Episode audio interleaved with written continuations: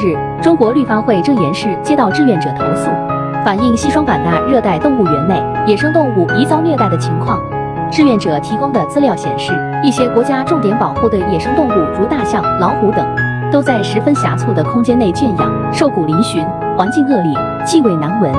总体来看，野生动物没有得到应有的保护，动物园内甚至没有绿地或者草丛，动物们的生存条件堪忧，健康状况较差，存在公共卫生安全隐患问题。针对以上问题，与会正岩市已分别致函国家林草局和云南省林草局。建议依法对西双版纳热带动物园内野生动物疑遭虐待的情况进行调查处理，严格落实《中华人民共和国野生动物保护法》中不得虐待野生动物的相关法律规定。